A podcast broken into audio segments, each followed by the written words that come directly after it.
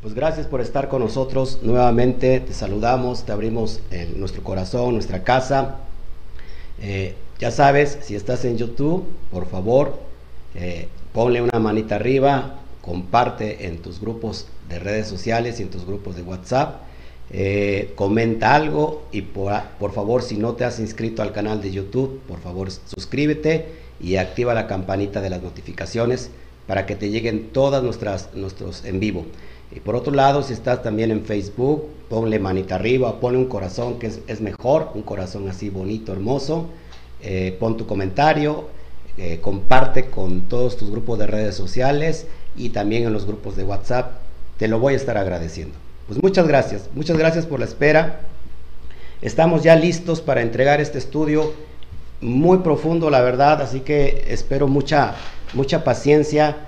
Habrá personas literalmente que le entiendan muy poco, no porque, eh, no porque no sean estudiosas, sino porque se necesita meter en un nivel más profundo y hay muchos de mis seguidores, de mis estudiantes que están, que están estudiando, valga la redundancia, con nosotros, por ejemplo, en el seminario de Romanos, nivel SOT, y ahí hemos aprendido muchos términos. Así que voy a tratar de traer estos términos de una manera más sencilla y práctica para que los puedas entender, de tal manera que si tú eres nuevecito y has entrado por primera vez en este sitio, en este lugar, puedas quizás entenderlo. Y si no, eh, créeme que hay que meterse a estudiar un poquito más para que lo puedan entender. Así que con mucho amor, mucha paciencia y mucha eh, tolerancia voy a entregar este estudio. Recuerda que estamos estudiando el texto bíblico desde la perspectiva judía en la cuestión del sistema Pardes, que vamos del Peshat al nivel Sot, que el nivel Sot es el secreto y el secreto en ese nivel de interpretación tiene que ver absolutamente con el alma. Y no tocamos, eh, no, estamos en escenarios religiosos, eh, decidimos salir hace un tiempo atrás de todo lo que significa religión, porque creo que es cautividad del alma. Y bueno, si tú empiezas a estudiar con nosotros vas a, entender muy claro y muy profundo lo que estamos nosotros tratando de analizar. Eh, si tú no estás de acuerdo con nosotros, eh, en realidad nosotros, o sea, no hay ningún problema. Si, estos estudios no son para ti, eh, puedes pasar a, a, otros canales. Hay muchos en este momento que están dando sus porciones, sus estudios. Así que va para aquellas personas que realmente quieren quitarse la venda de los ojos, quieren despertar y quieren seguir creciendo, aunque en el proceso, como en el de la cebolla, nos, nos haga llorar, ¿no? Bueno, pues aquí está mi esposa también conmigo. Ahora sí me acompaña. Baruch Hashem, no estoy solo. Y está con nosotros Camila que tiene su, tiene su, su, abrigo de, de mink, ahí está de muy de dálmata y bueno, ahí está muy, muy contenta. Bueno, vamos entonces, a, amados, a estudiar esta, esta, este capítulo 4 que está lleno de enigmas muy profundos y que Baruch Hashem, voy a tratar de, de, de proyectar esta luz que está escondida en el capítulo 4 del el Sefer de Yohanan o el libro de Juan, y recuerda que el autor es un judío del primer siglo, eh, muy, muy estudioso en cuestión a la, a la temática del nivel Sot. Acuérdate que el libro mayoritariamente está escrito en el nivel Peshat. Y si está escrito en el nivel Peshat, amados, eh, se requiere mirar bajo esos, perdón, está escrito en el, en el nivel, eh, se me olvida, en el nivel de la analogía, de la parábola eh, del, del, Derash, perdón, está escrito en el nivel Derash y, y, acuérdense que si está escrito en ese nivel, es de ahí nos lleva a comprender muchas cosas profundas para que después nos conectemos al nivel más alto que es el nivel Sot, por supuesto. Entonces vamos para el libro de Juan. ¿Qué te parece si hacemos una, una oración? Saludo a todos los que ya están conectando. Gracias, gracias. Ya tenemos aquí gente en, en Facebook ya tenemos también gente en, en, en YouTube, espero que se, se, conecten más para que podamos dar eh, un poquito eh, espera para que lleguen todos los demás. Voy a, apagar mi, mis, mis, dispositivos y después al último abro el chat para saludarlos a todos. Agradezco, agradezco, agradezco a toda la gente que se está ya conectando. Gracias, gracias a los que nos siguen y están con nosotros en las buenas y en las malas. Baruch Hashem, gracias por su lealtad, gracias por su amor a la, a la instrucción de, de, la Torah. Muchas gracias a todos realmente. Al último los voy a saludar, voy a apagar mis dispositivos y abro al último también el tema para cualquier pregunta. Muchas gracias. Así que al último los saludo y Baruch Hashem por todo lo que el Eterno está haciendo. Bueno, les decía yo, vamos entonces a meternos a esta dimensión y antes que nada quiero orar para que Akadosh Baruchu tome el control de este, de este tiempo, de este momento. Padre, te doy a ti toda la gloria. Por favor, eh, eres poderoso, eres maravilloso. Recibe hoy esta adoración, esta alabanza, papá. No hay mayor adoración, no hay mejor adoración, papá, que estudiar tu que estudiar tu palabra.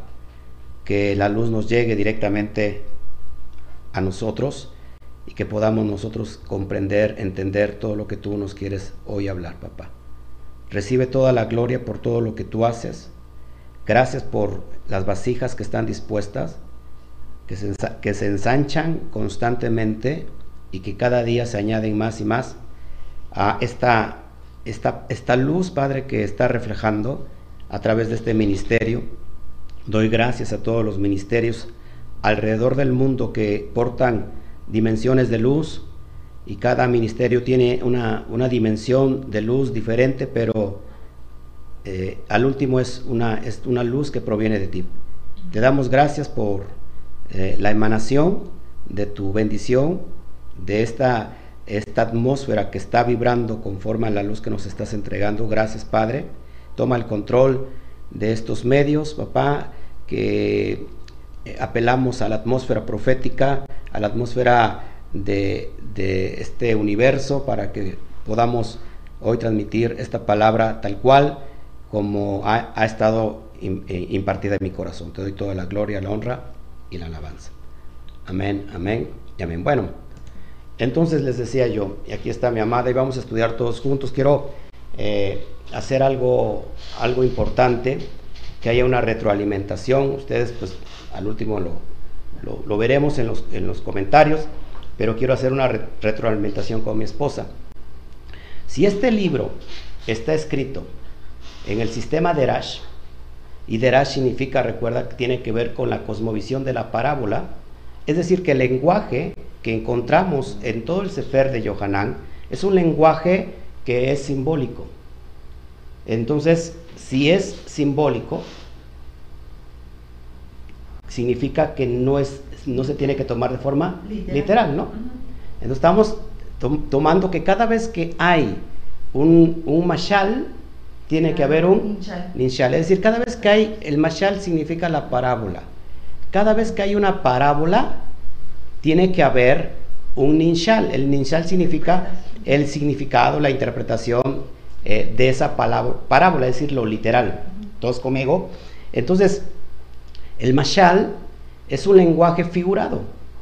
No siempre significa que es algo real. Si encontramos una historia encontramos un relato que puede ser verdadero o puede ser ficticio. Eso es lo de menos.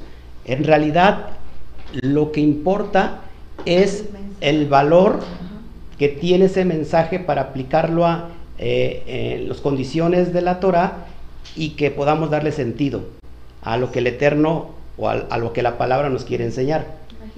Es una ejemplificación. Así que basado en todo esto, porque si estás por primera vez aquí, pues tienes que chutarte, así le decimos en México, tienes que estudiar desde la introducción, es decir, desde Logos. Estudiamos un seminario que se llama Logos Descodificado, después vimos el reino de los cielos y después vimos la introducción de Johanán. Y bueno, todos esos son importantes para que puedas entender el nivel con que está escrito este libro. Así que voy a leer un relato y ese relato, eh, eh, lo importante no es en sí la historia, la parábola, sino lo que se encuentra detrás de la parábola, es decir, el mensaje que el autor nos quiere transmitir para poder entender ese sentido de valor que nos va a aportar este, este mensaje, esta parábola, esta historia. Todos aquí. Así que bajo esos lentes vamos a tratar de irnos, entender el mashal y para irnos a lo literal también tendremos que entender, lógico, el contexto histórico, lo que está sucediendo en ese momento. Y vamos a analizar, porque son muchas cosas, los que hay que analizar solamente en el capítulo 4, y si me da tiempo lo termino, y si no, lo seguiré para la siguiente semana, pero trataré de eh, concordar todo lo que está en el contexto histórico para después irnos al, nivel remes y después llevarnos hasta el nivel sot. Esto es muy importante, así que del, del derash, que es la parábola, nos vamos a ir a su peshat, a su interpretación. Ok, vámonos entonces para allá, sin falta, espero que, que esto no se nos corte, Baruch Hashem que no, Baruch Hashem que no, bueno. Vamos para allá. Abrimos ahora sí el libro de los secretos, el libro de Johanán, el Sefer de Johanán, capítulo 4, y, eh, o Juan, o Juan capítulo 4, como lo tienes en, tus, en, tu, en el texto bíblico. Y bueno, aquí todo el mundo sabe del relato de Yeshua y la mujer samaritana. ¿Qué encontramos ahí detrás de esto? Es importantísimo. Dice así, recuerda que estamos estudiando desde el desde el Codex Sinaiticus. No estoy estudiándolo desde Reina Valera, sino desde el Codex Sinaiticus, que es el, un código de los, un códice de los más antiguos que existen, en el texto al menos del Nuevo Testamento. Por tanto, cuando Yeshua supo que los fariseos habían oído que Yeshua hacía y bautizaba más discípulos que Juan, verso 2, y aunque Yeshua mismo no bautizó, es decir, no sumergió, sino que sus discípulos bautizaron o sumergieron, estamos hablando del término, recuerde, ya empezamos aquí a sacar códigos. Estamos hablando de, la, de inmersión, no de bautizo como tal, sino de inmersión. Recuerda que la inmersión en hebreo es tevilá, y la tevilá es para eh, los baños de, de purificación. Y entonces para los baños de purificación tenemos el agua el elemento agua. Aquí estamos en el elemento agua. Acuérdate, elemento agua tiene que ver, amada mía, a ver si te acuerdas, ¿qué tiene que ver con el elemento agua? ¿Con qué atributo de Hashem? El elemento agua. Con la bondad. Ah, la bondad representa la, de, la, la diestra del Eterno, bondad. La izquierda es el fuego. Entonces el elemento primordial que encontramos aquí, amados hermanos, es el agua la bondad, el Gesed, eh, ya es un atributo importante que, por el cual tenemos que poner atención. Verso 3, salió de Judea y se fue de nuevo a, Galil, es decir, a Galilea, Galilea de los gentiles. Muy importante entender este contexto porque antes de meternos a esta historia, antes de entender qué significa Samaria, eh, perdón, antes de entender la mujer samaritana, tenemos que entender qué significa Samaria, por supuesto. Eh, así que eh, muy importante esto que te voy a enseñar.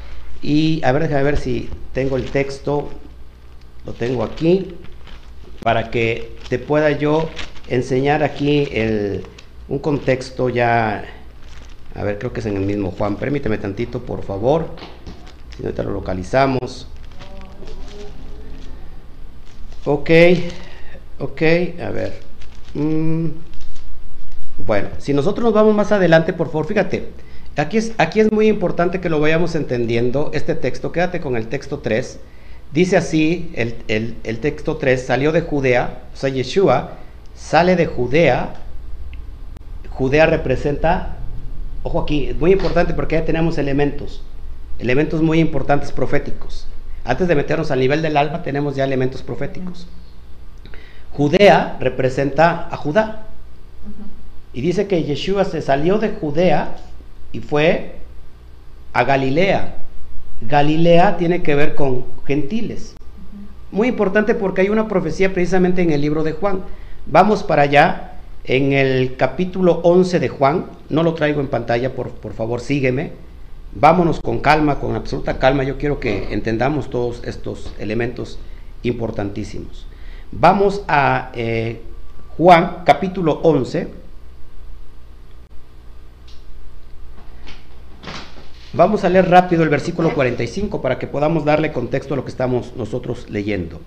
Eh, Juan 11, del 45 en adelante. Dice, entonces muchos de los judíos que habían venido para acompañar a Miriam y vieron lo que hizo Yeshua, creyeron en él. ¿Te das cuenta que, que Yeshua tenía, tenía grandes seguidores, muchos seguidores que eran judíos, por supuesto, y que muchos creyeron en él. El pueblo judío no odiaba a Yeshua. El pueblo judío no fue el que mató a Yeshua, más bien fue todo lo que pertenece al Sanedrín, que después vamos a platicarlo eso, pero rápido para enseñarte esta profecía. Ojo aquí, dice, pero algunos de ellos fueron a los parush, a los fariseos, y les dijeron lo que Yeshua había hecho. Entonces los principales Juanín, sacerdotes, y los parush, los perushim, los fariseos, Reunieron el concilio y dijeron, ¿qué haremos? Porque este hombre hace muchas señales. Este hombre hace muchas señales. Si le dejamos así, todos creerán en él y vendrán los romanos y destruirán nuestro lugar Kadosh, nuestro lugar santo y nuestra nación. Ojo aquí porque esto es muy importante. Eh, en este momento que se está eh, escribiendo el libro de Juan, el Sefer de Yohanan, o está, se está relatando el libro de Yohanan, porque en realidad se escribe muchos, muchos años después, pero el relato consta de que en ese momento, más o menos estamos hablando entre el año 30 eh, del primer siglo, eh, eh, fíjense, quien estaba dirigiendo como Cohen Hagadol era Caifás. Ojo aquí, el, el verso 49, porque esto es clave para entender mucho del libro. Entonces Caifás, uno de ellos, sumo sacerdote aquel año, Cohen Hagadol de aquel año les dijo, vosotros no sabéis nada. Ojo aquí, ojo aquí, ojo aquí lo que, porque estamos viendo el relato para matar a Yeshua. Ojo aquí, versos 50 y 50. Ni penséis que no nos conviene que un hombre muera por el pueblo. Que nos conviene. Perdón, ni penséis que nos conviene que un hombre muera por el pueblo y no que toda la nación perezca. Verso 51. Esto no lo dijo por sí mismo, sino que como era el Cohen Hagadol aquel año, profetizó que Yeshua había de morir por la nación. ¿Por cuál nación? Por Judá, por, por, por Judea, por, por los judíos. Verso 52 es muy importante. Y no solamente por la nación, ojo, sino también para congregar en uno, para congregar en uno a los hijos de Elohim que estaban dispersos. ¿Quiénes estos hijos que estaban dispersos? Las ovejas perdidas de la casa de Israel. Por eso Ezequiel capítulo 37 nos habla de la unión de los dos palos en un solo palo. También vemos otra profecía de Jeremías capítulo 31 donde hará nuevo pacto con casa de Judá y con casa de Israel. Esto es muy importante. Verso 53, ves, ves, ves subrayándolo. Así que desde aquel día acordaron matarle. Verso 54. Por tanto, Yeshua ya no andaba abiertamente entre los judíos, sino que se alejó, de allí a la, a la región contigua, perdón, al desierto, a una ciudad llamada Efraín, y se quedó allí con sus discípulos. Esto es muy importante, amados hermanos, porque estamos vislumbrando lo que el ministerio de Yeshua, el ministerio de Yeshua son movimientos proféticos que tienen que ver con la, unidad del pueblo de Israel. Recuerda que eh, el relato de Bereshit de la creación inicia con la letra Bet que vale 2. Desde ahí está ya eh, todo el plan eh, del Eterno. La palabra Bereshit, como ya lo vimos en el libro de Romanos, en el nivel Sot, tiene mucha profundidad y en pocas palabras es, es la buena nueva, Bereshit. Así que es la, las buenas nuevas es unificar lo que se dividió. Ojo, muy importante, porque eh, después también esta es una alusión al alma. Hay, hay que hay, se va a unificar lo que se separó, pero vamos adelante para que lo vayamos entendiendo.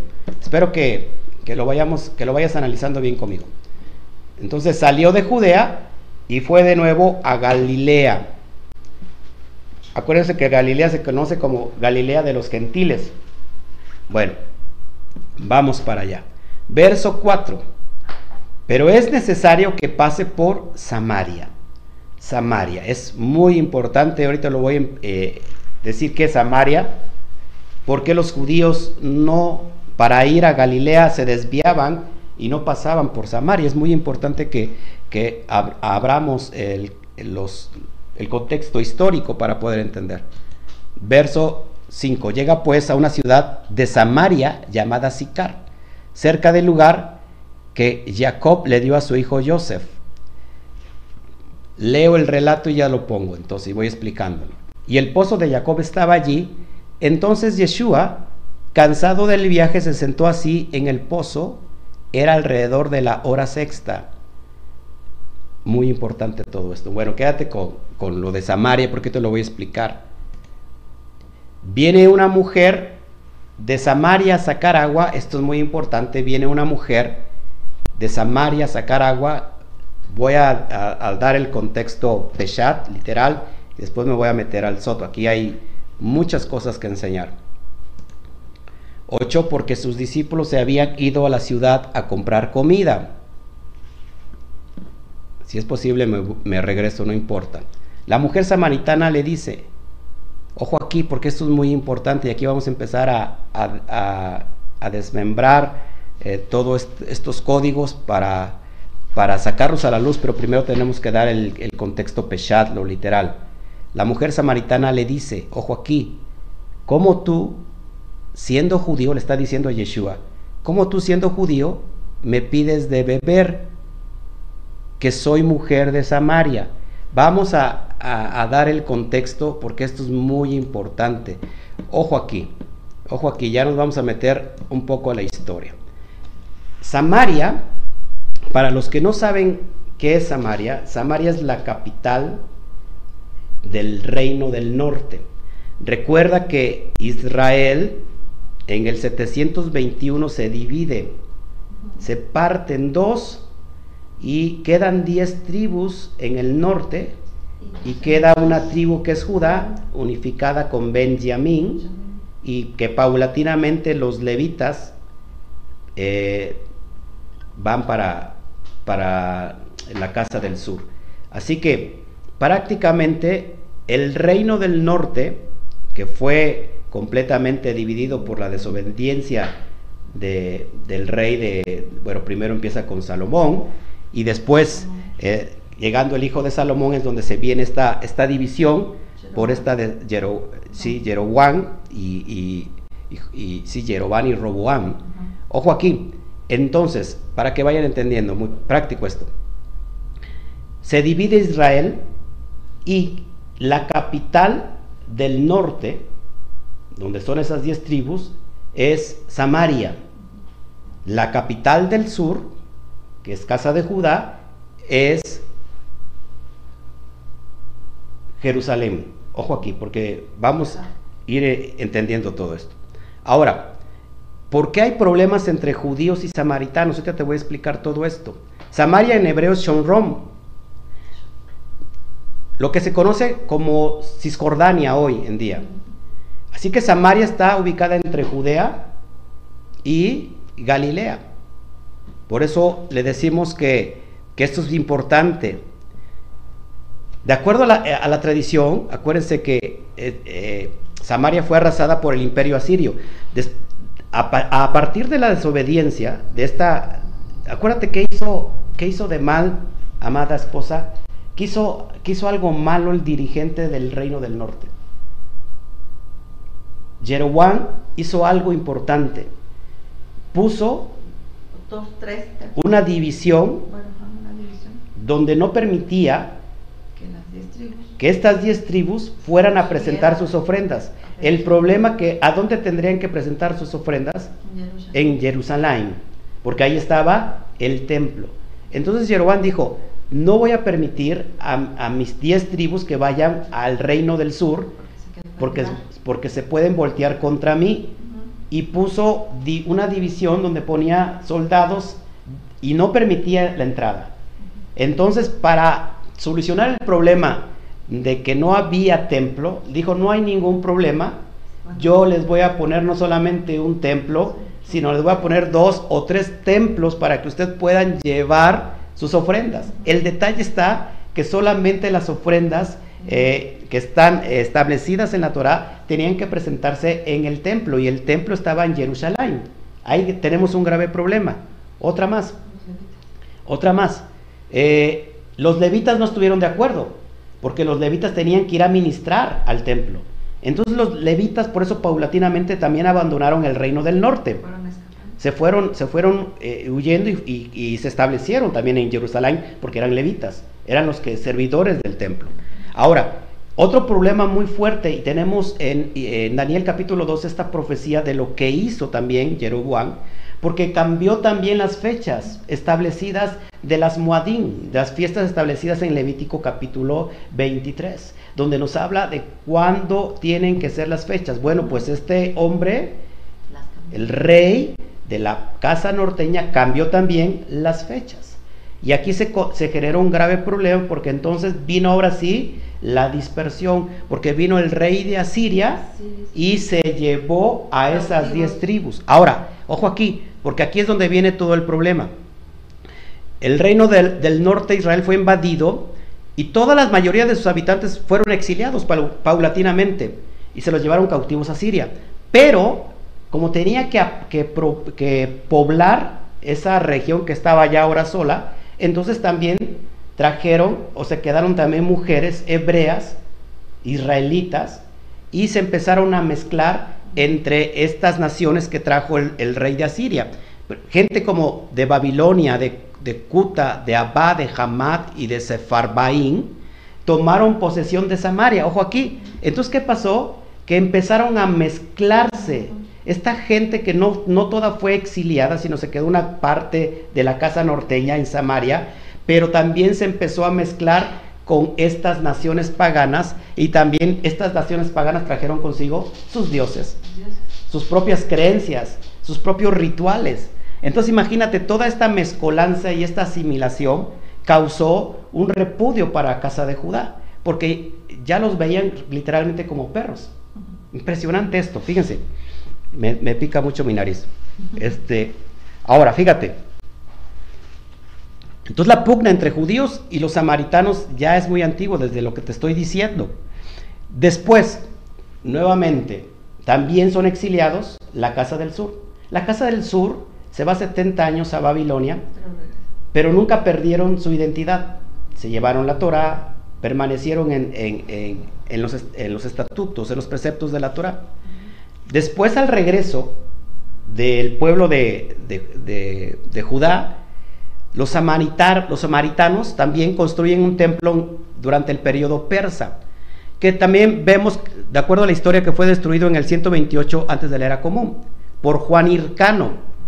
Pero eh, a ellos siguieron adorando en el lugar que, tenían los, en Samaria. Esto es muy importante porque después vamos a ver que la mujer le pregunta a Yeshua dónde se tiene que adorar. Nosotros adoramos aquí. Entonces, como los judíos no permiten tampoco a los samaritanos reconstruir el templo que fue destruido, entonces vienen más problemas todavía.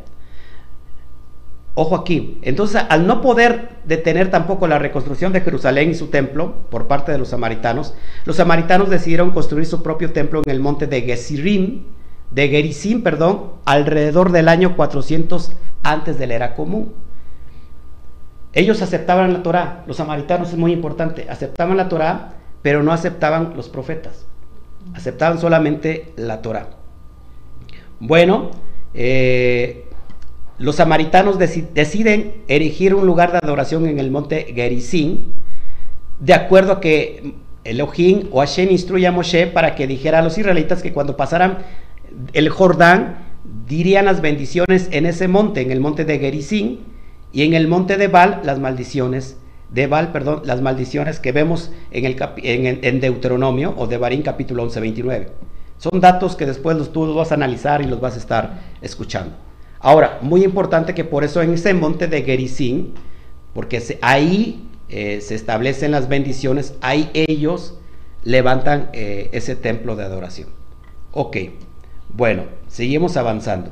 Entonces, de acuerdo a lo que a lo que estamos viendo, amada mía, había, había graves problemas ya entre samaritanos y judíos, judíos y samaritanos. Los samaritanos los veían casi casi como perros, perdón, los judíos los veían como perros.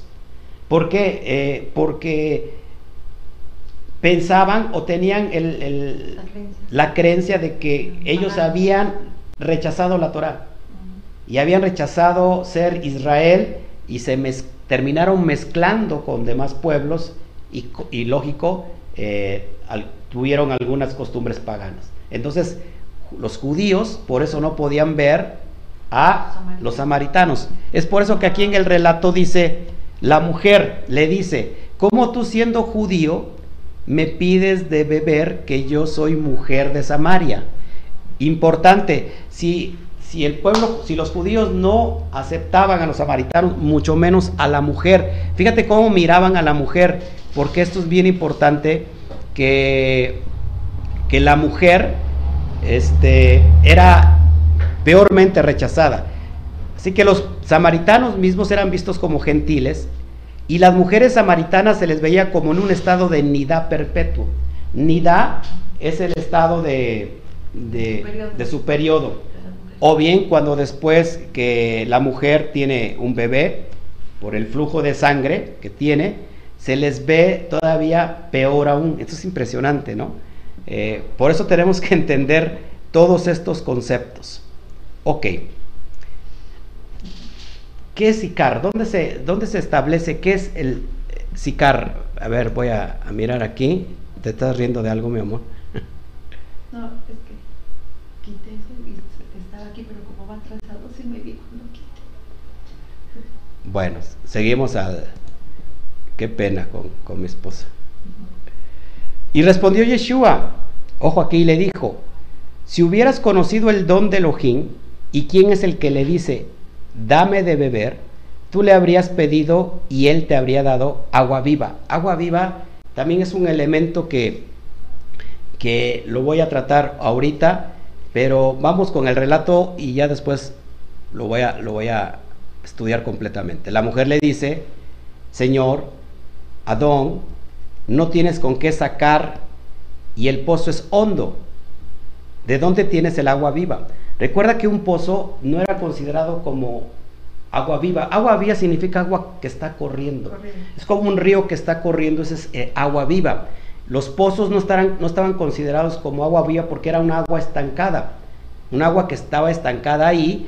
Y recuerda que entonces el maestro le está hablando en un sentido expansivo de la, de la cosmovisión del Sod, pero la mujer está entendiendo completamente con algo literal. ¿De dónde tienes el agua viva? ¿Eres tú mayor que nuestro padre Jacob, que nos dio el pozo y habló de él, sus hijos y su ganado? Ojo aquí, fíjate lo que le está diciendo esta mujer. Respondió Yeshua, le dijo, todo el que beba de esta agua volverá a tener sed. Es decir, todo el que beba de esta agua del pozo volverá a tener sed. Verso 14, pero el que beba del agua que yo le daré, no tendrá sed jamás, sino que el agua que yo le daré se convertirá en él, el en, perdón, se convertirá en él en una fuente de agua que brota para vida eterna. Muy importante todo esto. La mujer le dice, Señor, dame de esa agua que no tenga sed ni venga acá a sacarla. Ojo aquí, verso 16. Él le dice, ve llama a tu marido y ven acá. Lo que, vi, lo que sigue en adelante es impresionante. La mujer le respondió y dijo, no tengo marido. Yeshua le dice, bien has dicho, no tengo marido. Porque cinco maridos has tenido, imagínate. Y el que ahora tienes no es tu marido. Esto lo has dicho con verdad. Voy a hacer aquí un paréntesis para ir entendiendo todos estos conceptos que son maravillosos. Híjole, esto es impresionante. Bueno, vamos a ir entendiendo todos estos conceptos. La mujer, híjole, es que hay mucho que decir. Cinco maridos ha tenido esta mujer, pero con el que está no es su marido. Mira, vamos a estudiar un, un poco el contexto histórico. A mucha gente no le gusta estudiar el contexto histórico, pero es que es impresionante si nosotros no entendemos el contexto histórico. Recuerda que la profecía, las profecías que encontramos en el Tanakh, todas apuntan o a Israel o a casa de Judá, pero en realidad con un mismo propósito. ¿Cuál es este propósito? ¿Cuál crees que es este propósito, amada mía? Esta profecía, aunque unas son para casa, la casa norteña y otras para la casa eh, de Judá, la casa del sur, las dos, las profecías tienen el propósito de unificar a toda Israel. Ojo aquí porque eso es muy importante. Así que estos cinco maridos representan en Samaria, porque Samaria es Israel, Israel cuando de alguna manera todos estaban juntos, el primer marido es el imperio egipcio, Egipto donde el pueblo de Israel estuvo en esclavitud. En hebreo es Mitzraim. Esto es importante por lo que voy a traer a colación. Después tenemos el reino asirio, que realmente fue Asiria que se lleva a el reino del norte, a la casa del norte, a Israel. En hebreo, Asiria se puede, se puede decir Ashur. Ashur en hebreo. Muy importante porque ahorita voy a unificar los nombres en hebreo para sacar todavía más códigos que están ahí escondidos. Después el tercer marido, que es otro reino, que también se lleva ahora a Judá, es el reino de Babilonia. Nabucodonosor. En hebreo, Babilonia es Babil o Babil o Babilim. Ese es el tercer marido, el tercer reino. El cuarto marido es otro reino que tiene que ver también con Israel, que es el imperio persa o el imperio medo-persa. En hebreo, Persia es Parás. Parás. Ojo aquí. Ya llevamos cuatro. 1, 2, 3, 4. Después tenemos el imperio de Grecia. En hebreo es Yaván. Grecia es el quinto marido. Ojo aquí, es importante. Y con el que estás ahora, mujer, no es tu marido. Estamos hablando del imperio romano. Te das cuenta que la profecía no solamente es para la casa del norte, que es para Samaria, sino en realidad la profecía es para todo Israel. Lo que, lo que Yeshua, el rabí, está enseñando a esta mujer son códigos elevadísimos que de primera mano la mujer no entiende, pero después capta con mucha claridad que tanto que va y convence a toda la, aldea, a toda Samaria del mensaje del profeta. Eso es muy importante. Ahora, si yo junto Misraín, Ashur, Babil, Parás, Yaván y en, y, en, hebreo Roma se puede traducir como, eh, así como suena Roma, o, así Roma, entonces son, ojo aquí, seis letras. Mitzraim, la mem. Después sigue lo que es Asiria, Aleph. Después Babilonia, la letra Bet. Después Persa, que inicia con una letra Pei. Después tenemos la letra Yud de Grecia, que es Yaván. Y por, por último tenemos la letra Reish.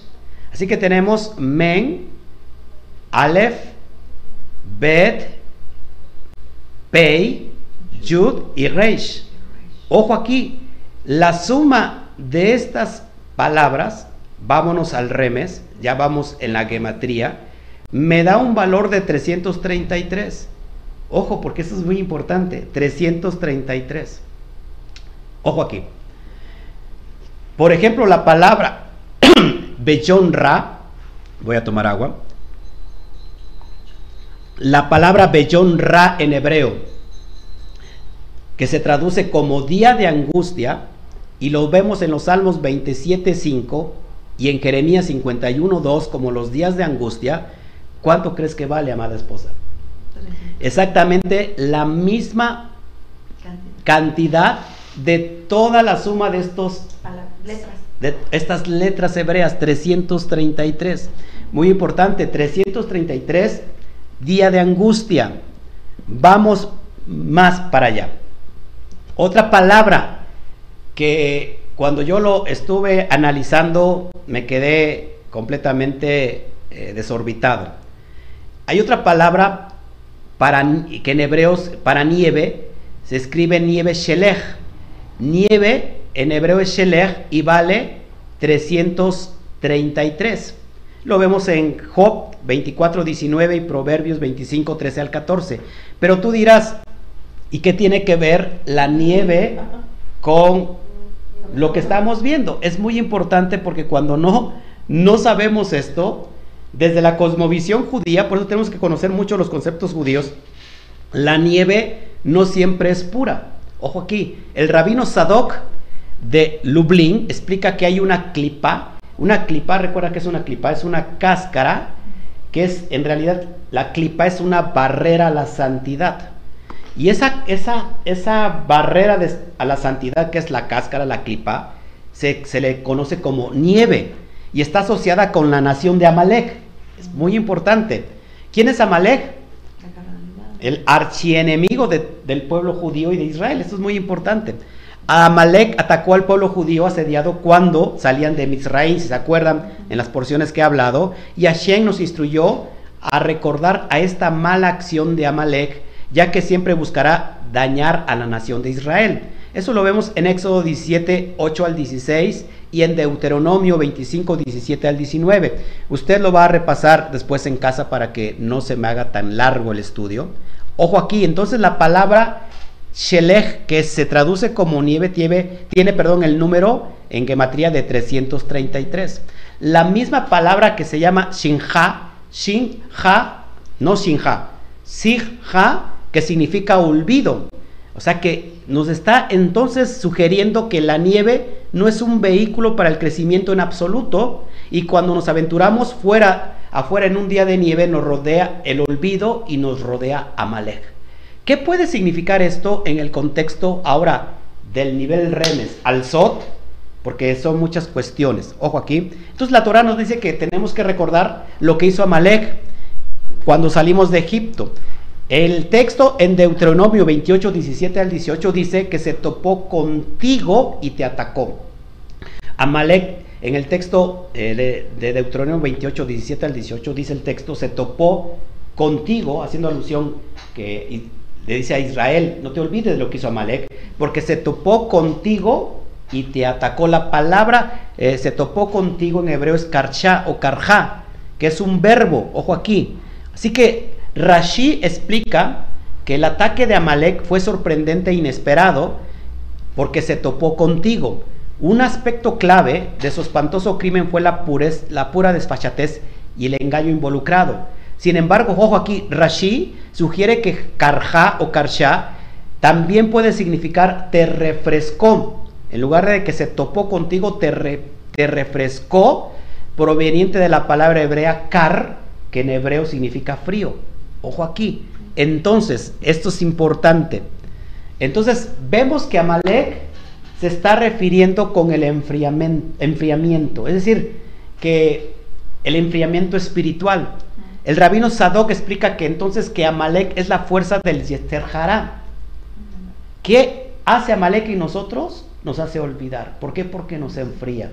Nos inclinamos al Y todo eso tiene que ver con el 333. Y traigo muchos, muchos eh, aquí concordancias con el 333 para que puedas entender todo lo que está detrás del 333, que unificando, ojo, amada mía, las letras de todos estos reinos nos da 333. Ahora multiplícalo por 2. 333 por, por 2, 666. 6, 6, 6, el número de la bestia. ¿Te das cuenta que todos son códigos y todos son alusiones impresionantes? Ojo aquí. Ahora, ya tenemos esto plasmado en la mesa de todo lo que está en el sistema REMES, estos códigos de la gematría y después nos saltamos al nivel SOT que tiene que ver prácticamente con el Shelech, el frío de Amalek, que nos hace olvidar, es el enfriamiento espiritual, porque cuando está más eh, presente el Yeter Hara, eh, pues lógico, es la inclinación hacia el mal, no podemos tener una vida espiritual elevada. Ojo aquí, con lo que es, exactamente, con lo, que lo, con lo que sigue. ¿Qué más podemos sacar de estos seis imperios que dominaron a Israel y que prácticamente Yeshua estaba dándole una profecía a esta mujer que se iba a cumplir más, que se iba a cumplir más tarde eh, o que se va a cumplir, que es la unificación de estas dos casas. Ahora, en el sentido elevado del alma, los seis días, es, perdón, ya me, ya me adelanté, los seis, los seis imperios, los seis eh, gobiernos, los seis hombres, los cinco maridos, más el que está ahí, son los seis días que el alma tiene que trabajar en la dimensión terrestre. ¿Te acuerdas que ya hablamos del trabajo que implica los seis días? Seis días tiene que ver con los seis días de la semana, pero Yeshua mismo, Yeshua mismo le estaba, estaba impartiendo que en él representaba el séptimo día. El reposo, el descanso.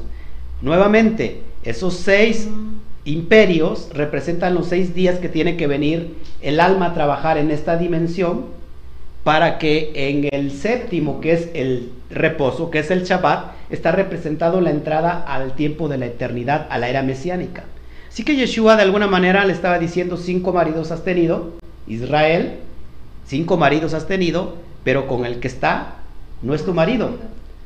Sin embargo, si, yo te, si, bebes de esta agua que yo te voy a dar, entonces vas a encontrar este reposo porque el séptimo representa la era mesiánica. Entonces es importantísimo esto que lo vayamos entendiendo así. Bueno, vamos a seguir analizando esto. Cinco maridos has tenido y el que ahora tienes no es tu marido. Esto lo has dicho de verdad, con verdad. Verso 6, la mujer le dice, Señor, veo que eres profeta. Imagínate, Señor, veo que eres profeta. Nuestros padres adoraron en este monte y dices que Jerusalén es el lugar donde debemos adorar. Nuestros padres adoraron en este monte. Bueno, antes de ir a, explicar todo esto, quiero, quiero explicarte un poquito ya en el nivel SOT lo que representa el agua, porque es importante. Voy a leer el texto. Leo nuevamente el, versículo 10 para ir explicando un poco en el sentido ya elevado, el del alma. Respondió Yeshua y le dijo, si hubieras conocido el don de Elohim y quien el que te dice dame de beber, tú le habrías pedido y él te habría dado agua viva. ¿Qué, qué representa el agua viva? Esto es muy importante que lo vayamos entendiendo. Ojo aquí, no se me distraiga, porque si, usted se distraiga pierde esta, esta interpretación. Agua viva en hebreo se, traduce como Majin Hajim. Majin Hajim eh, en realidad es, significa agua que corre, puede ser un agua del río. Como le estaba diciendo, el agua de pozo o el agua de una cisterna es considerada como un agua estancada. Así que el agua está conectado, ojo aquí, amada mía, con la vida. Y en la Torah se ve relacionada con la purificación. Ojo aquí, el agua, en el sentido elevado, es la que limpia nuestra alma. Por eso la inmersión constante. El alma, simbólicamente, cuando se sumerge la persona, es que está, se, está, se está purificando el alma. Ahora, en, en el nivel literal, porque eso es la simbología, ¿cómo se puede empapar, cómo se puede purificar el alma la vida espiritual en, ya en lo literal a través del estudio de la Torah, porque la Torah es el agua. Cada vez que la persona se sumerge para que esta agua de la Torah lo moje, lo empape, ¿y cómo es este proceso? Pues cuando la persona obedece lo que está escrito, lo pone por obra, esa persona, esa alma ya se ha purificado, ya se ha limpiado constantemente con el agua de la Torah y entonces los cielos son abiertos, como, como en el pasaje de, de Juan que vimos, los cielos se abren y entonces se oye una voz que dice, este es mi hijo amado en el cual tengo complacencia. Es la unificación, cuando yo me mojo en el agua de la Torah, estoy, estoy llevando el proceso de unificarme con el Padre en una sola unidad. Por eso yo y el Padre uno somos, muy importante esto. Entonces el agua limpia nuestra, nuestra, nuestra alma. Vemos en el texto, muy importante que entiendas esto, porque, porque hay un, un pozo, porque esta mujer que va a, la hora, a una hora que no es ideal que una mujer salga, que vaya, y por supuesto que vaya sola, y, que vaya a sacar agua, o la mujer era pecadora, o la mujer eh, era, se dedicaba al oficio más antiguo, o la mujer le daba pena, ¿por qué fue a esa hora? ¿Y por qué la mujer va a traer agua? Literalmente eh, podemos decir que alguien va a traer agua a un pozo porque es, el agua es vital para, para la salud, para tomar, para cocinar, para todo, para hacer eh, limpieza. me da mucha comezón, ¿sabe por qué? Ojo aquí, pero fíjate en el contexto, lo que, lo que sucede ahí. Si vamos a Jeremías 2.13, no lo traigo en pantalla, Jeremías 2.13 dice esto, porque dos males han hecho mi pueblo me han abandonado a mí fuentes, fuente de aguas vivas y han cavado para sí cisternas, cisternas agrietadas que no retienen el agua.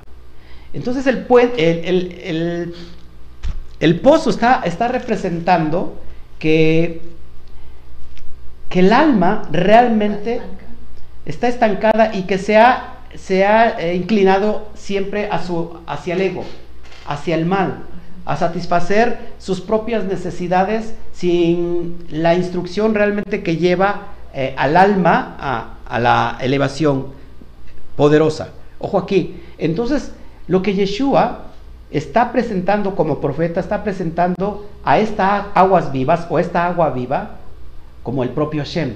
Esta agua viva es el propio Hashem, es el propio bendito sea que el alma necesita. Por eso yo le he llamado a, esta, a este estudio la inmersión del alma. ¿Por qué? Lo voy a poner aquí en pantalla porque me parece importante que lo vayamos entendiendo así que para que lo puedan interpretar. El alma puede sobrevivir en un cuerpo, puede sobrevivir en un cuerpo durante toda su vida durante todo el trayecto de esta dimensión y nunca darse cuenta de su propósito. Es decir, nació, creció, se reprodujo y murió. Y no importa los años, los tiempos, pasaron sin saber cuál era el potencial de su propósito. Mucha gente ha muerto sin saber cuál es su potencial. Es más, hay gente que me está viendo aquí nos está escuchando que inclusive todavía no ha descubierto su propósito. Y entonces esta alma se llena de aguas estancadas, como un pozo, como una cisterna, solamente para nutrir una parte espiritual que supuestamente a ellos los nutre, pero que en realidad los mantiene completamente en sequía. Es decir, cuando el alma vive en una completa apariencia, el alma inferior, el alma elevada dentro del ser, busca, anhela el agua viva, porque sabe que si bebe de esa agua, nunca más tendrá sed. Sin embargo, el cuerpo, el yeter jara que la, que la somete, la obliga a beber, aunque sea agua, agua estancada. Sobrevive. Sobrevive. Y no encuentra su propósito. Entonces por eso Yeshua presenta a esta agua que es mejor, que, en la cual la mujer va a tomar y nunca más volverá a tener sed, y esta agua es el propio Hashem, como lo vimos ahorita en este texto. Escogieron mejor, si dos cosas hicieron contra mí, dos males hicieron contra mí, ¿cuáles son estos dos males? Que, fíjense, porque dos males han hecho mi pueblo. Me han abandonado mi fuente de aguas vivas, fuente de aguas vivas y han cavado para sí cisternas, cisternas agrietadas que no retienen el agua. Entonces el alma eh, se conformó, amada esposa, se conformó solamente con la religión. Vivir en una religión, y si no lo has escuchado tienes que seguirme, es estar en una conciencia bet. Una conciencia bet es ese estado donde todo se divide, donde eh, el alma recibe información de decir, si tú estás en esta religión vas a estar bien, pero realmente el alma necesita el agua viva. Por eso una mujer representa, ojo aquí, el alma. Lo que estamos viendo aquí, estos paralelos, la mujer es el alma que tiene que ir en busca del agua viva para poder ser elevada. Porque después de que esta mujer recibe esta agua, si te das cuenta en el relato, no tomó agua literalmente, ella pensaba que era algo literal, sino que recibe esta agua, esta revelación del bendito sea sobre ella, inmediatamente sale y convierte a toda la aldea. Esto es bien importante. Entonces, ¿qué, nos está diciendo aquí? Entonces, que el alma, una vez que es sumergida en la, en la fuente de aguas vivas, esta trae una tremenda revelación y puede ser puede elevarse. Es decir, la persona cuando realmente toma el agua viva, eleva su conciencia. Esto es muy importante que lo vayamos entendiendo. ¿Ok? Bueno, entonces, sigo leyendo. Dame de beber, dice, si, le dice Yeshua, si hubieras conocido el don de Elohim y quién es el que te dice, dame de beber, tú le habrías pedido y él te habría dado agua viva. La mujer le dice, Señor, no tienes con qué sacar y el pozo está hondo. ¿De dónde tienes el agua viva? Tú eres mayor que nuestro padre Jacob que nos dio el pozo y bebió de él, él y sus hijos y su ganado. Respondió Yeshua, le dijo, todo el que beba esta agua volverá a tener sed. Mucha gente está dentro de la religión y sigue teniendo sed constantemente. Sigo leyendo. 14, estoy repitiendo, el que beba el agua que yo le daré no tendrá sed jamás, sino, el que, eh, sino que el agua que yo le daré se convertirá en él en una fuente de agua que brota para vida eterna. Cuando el alma ha encontrado su propósito, ella misma se convierte en una fuente de agua viva. ¿Por qué? Porque se conecta a la dimensión del eterno y constantemente está brotando en ella agua, agua, agua para vida eterna. Eso es impresionante. Y a veces no lo, no lo analizamos así. Entonces la mujer le dice, Señor, dame esa agua, que no tenga sed, ni venga acá a sacarla. Esto lo, lo vimos y te lo pongo nuevamente en pantalla para ir sacando todos estos contextos. Bueno, ¿qué más te puedo enseñar? De esto hay mucho que enseñar, la verdad.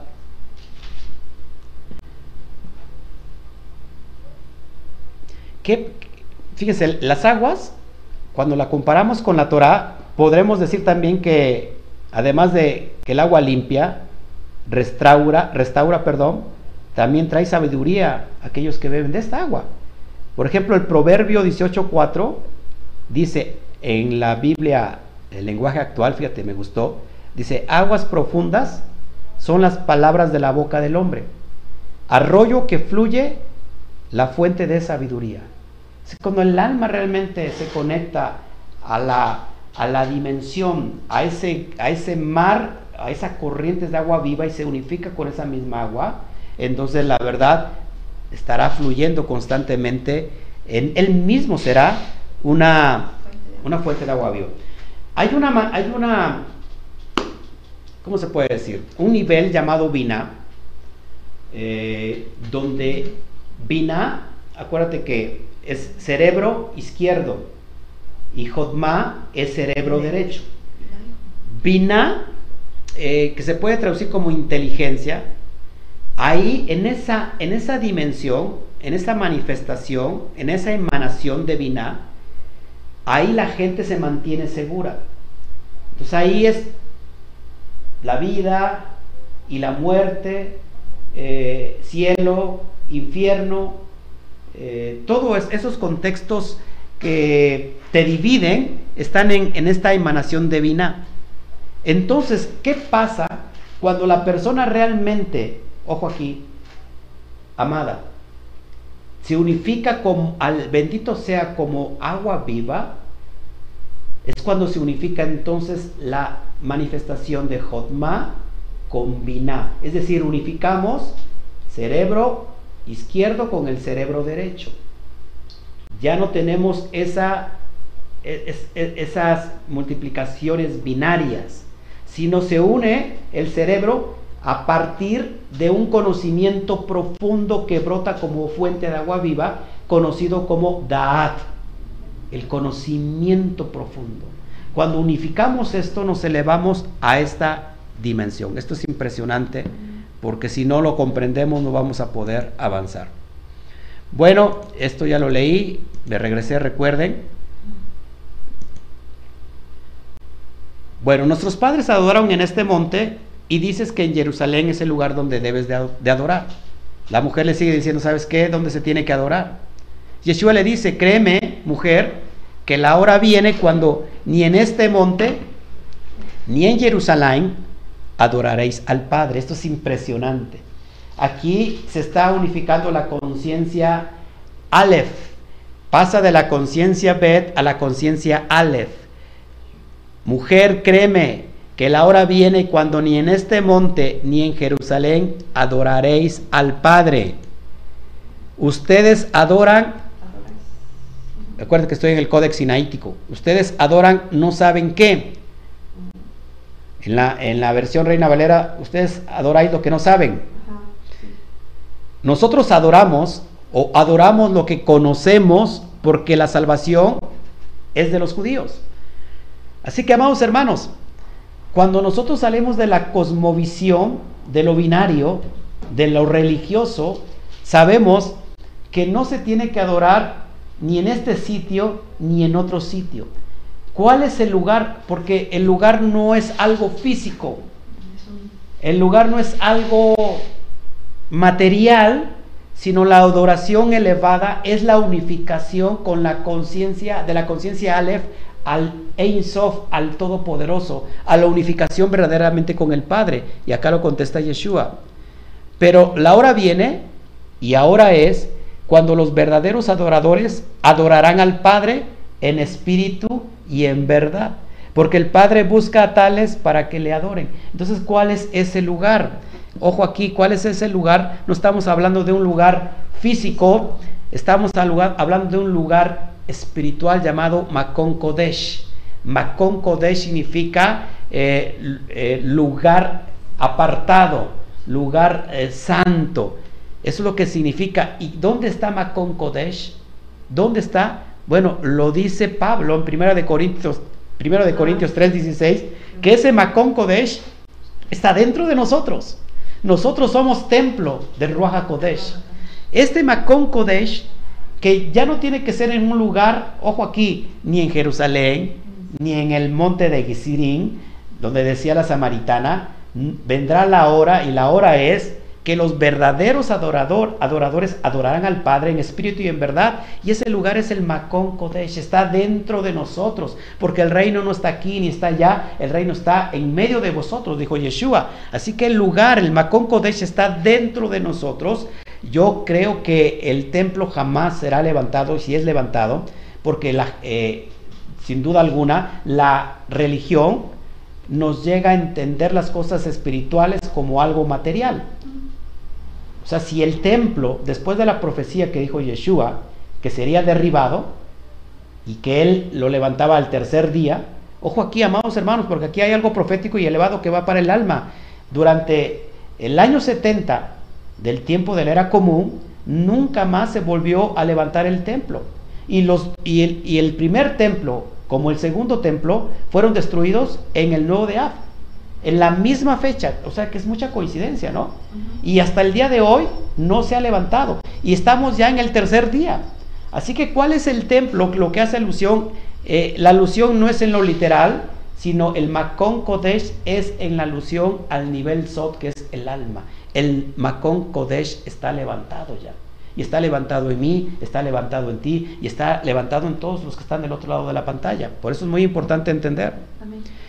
Porque eh, los sacrificios apuntaban como una escena profética que el mejor sacrificio vamos a hacer nosotros. ¿Qué es lo que tenemos que sacrificar eh, delante de este Macón Kodesh, nuestro propio ego?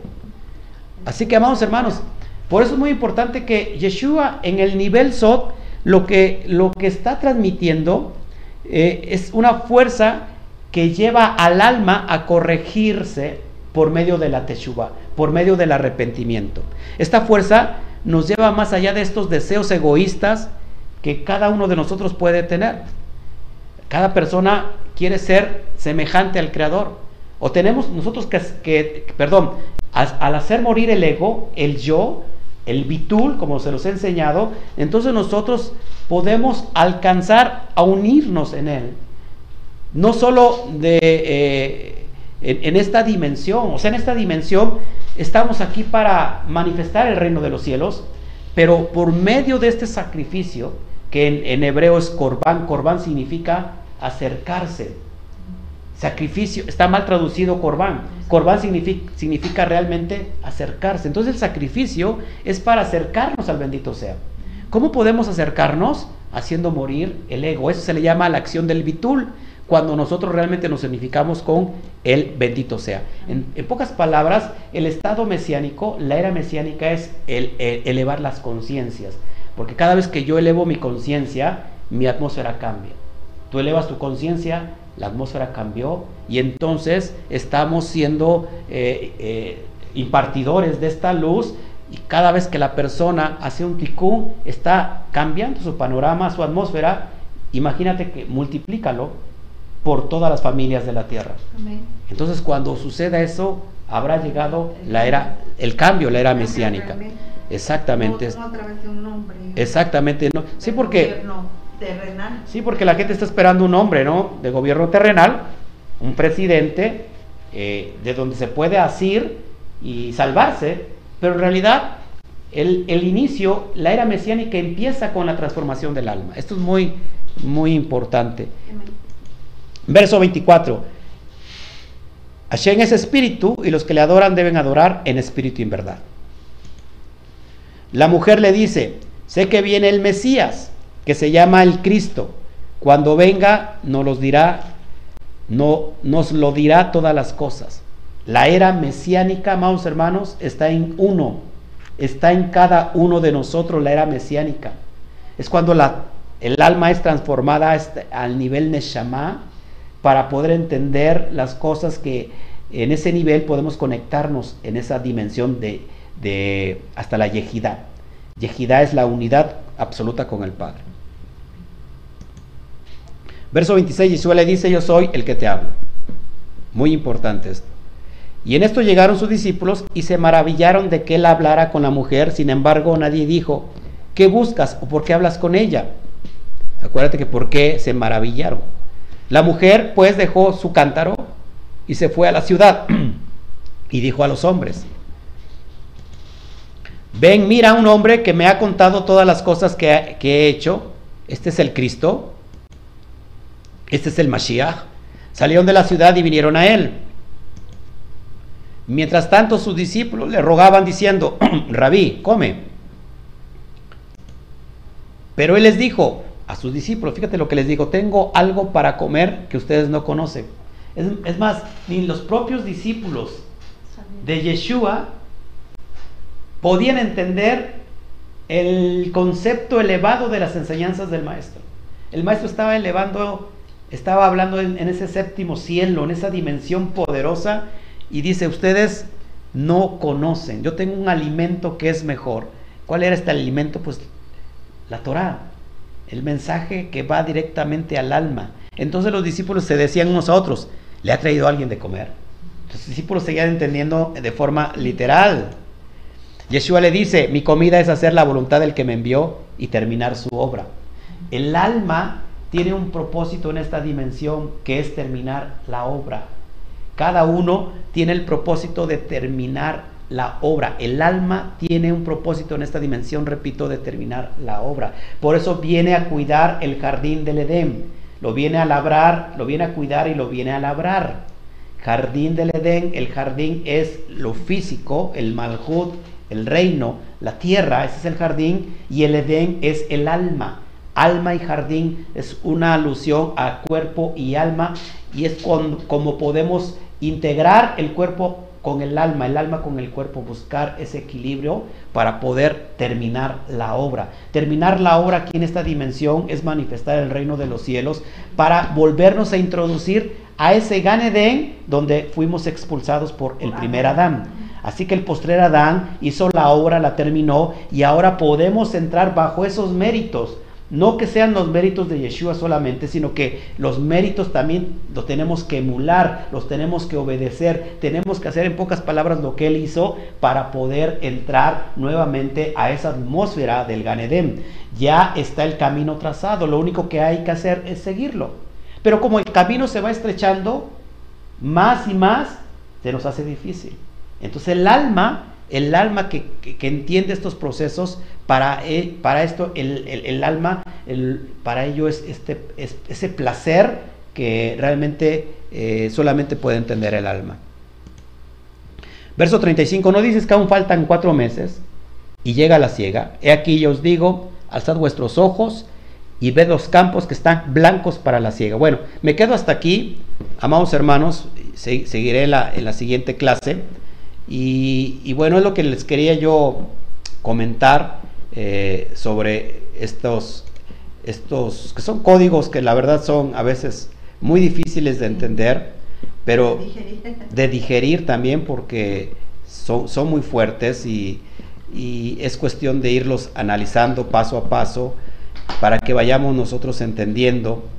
Eh, que solamente a través del, agua que emana de la Torah como el agua viva, que es el propio Hashem, solamente el alma puede tener ese propósito en la vida, para que de ella brote realmente esa agua viva, esa, esa agua para vida eterna, tiene que sumergirse completamente en la Torah. Eh, la, la, mujer, repito, que representa esa alma que está dispersa. Acuérdate que, que, ¿qué es un alma dispersa, amada mía? ¿Qué piensas que es un alma dispersa? Que anda sin, rumbo fijo. Que anda sin rumbo fijo. que anda perdida.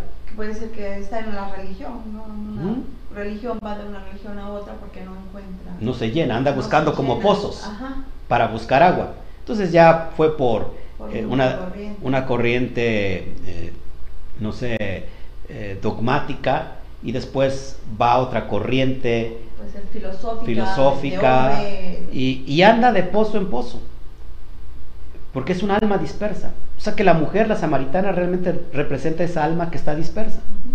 Y esa alma dispersa tiene que regresar entonces para encontrar su origen y encontrar esa agua que realmente necesita para tener propósito en la vida, tiene que regresar al origen. El origen es su creador, el Boreolán, en este caso el bendito sea.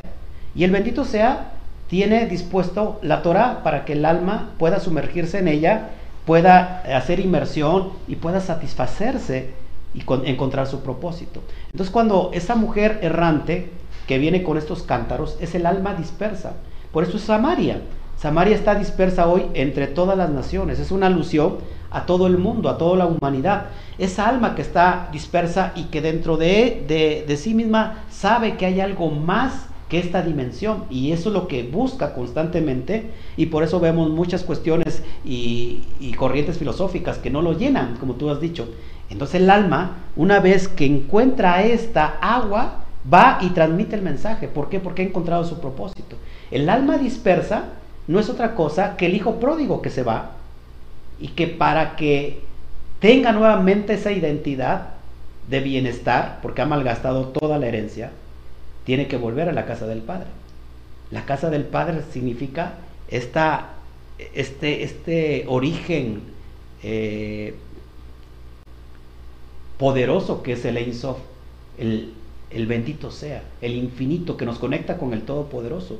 Y que tenemos a la mano estos códigos de la Torah que lo que hace es la transición de que el alma que está dispersa pueda volver a encontrar otra vez su raigal.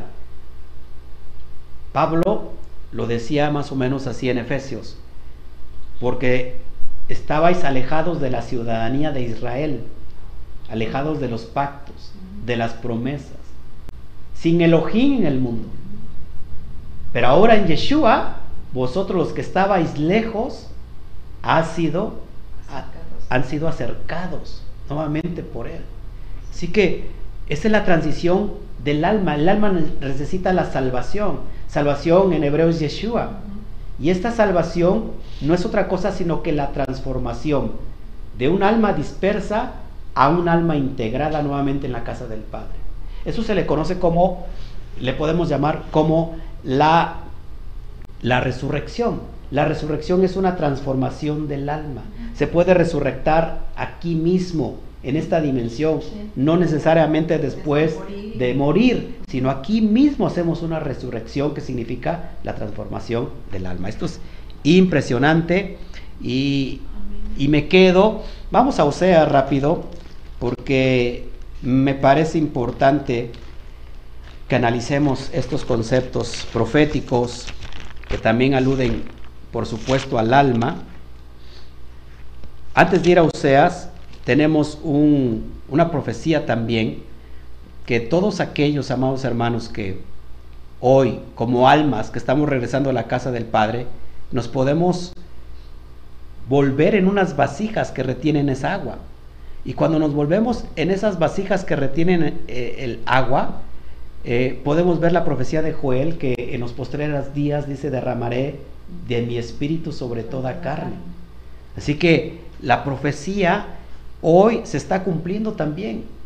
Eh, Yeshua estaba proféticamente diciendo, vendrá ese tiempo, la hora viene y la hora es, cuando ya no se va a adorar aquí ni allá, sino que nosotros mismos nos vamos a convertir en ese Macón Kodesh, y entonces se cumplirá la profecía de Joel y derramaré mi espíritu sobre toda carne, sobre, y, sobre, toda carne, sobre toda la tierra.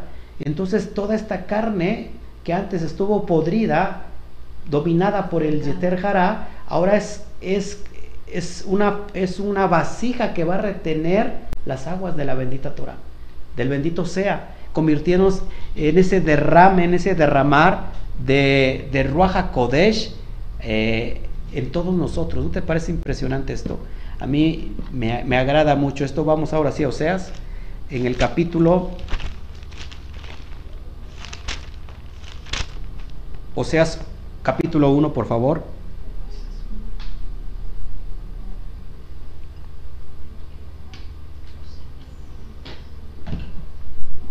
Verso 10. Impresionante esto. Verso 10. Con todo será el número de los hijos de Israel como la arena del mar, que no se puede medir ni contar. Y en el lugar en donde les fue dicho, vosotros no sois pueblo mío, les será dicho, sois hijos del Elohim viviente. Baruch Hashem, porque esto es impresionante, amados. Esto es impresionante que estos días se están cumpliendo y que vemos hoy muchas vasijas del otro lado de la pantalla llenándose de esta dimensión. Ahora sí, amados, me quedo hasta aquí. Si hay alguna pregunta, tú estás donde